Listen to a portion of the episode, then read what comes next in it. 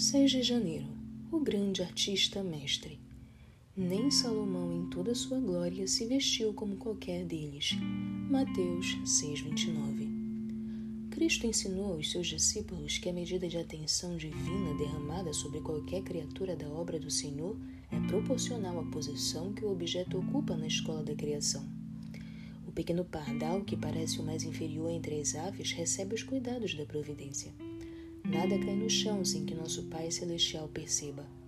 As flores do campo, a relva que cobre a terra com seu verde, tudo revela a observação e o cuidado do nosso Pai Celestial. Cristo disse: Observem as aves do céu que não semeiam, não colhem, nem ajuntam em celeiros. No entanto, o Pai de vocês que está no céu as sustenta. Será que vocês não valem muito mais do que as aves? Quem de vocês, por mais que se preocupe, pode acrescentar um côvado ao curso da própria vida? E por que se preocupam com o que vão vestir? Observem como crescem os lírios do campo.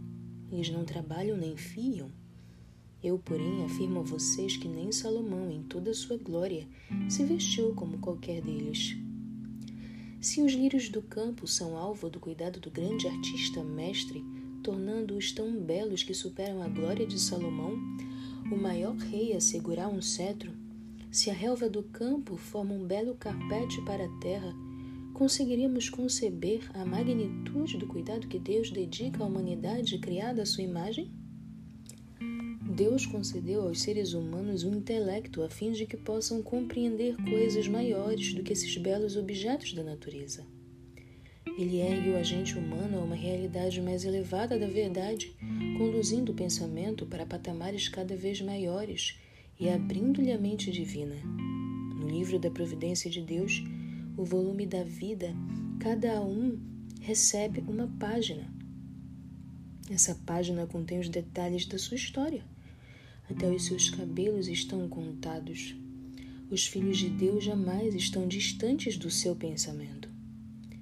Embora o pecado exista há milênios buscando neutralizar o fluxo misericordioso do amor divino para a raça humana, o amor e o cuidado que o Senhor dedica aos seres que criou à sua imagem não deixa de aumentar em riqueza e abundância. Ele coroou sua benevolência com o dom inestimável de Jesus. Se Deus se importa tanto com você, por que permitir que os cuidados desse mundo o preocupem?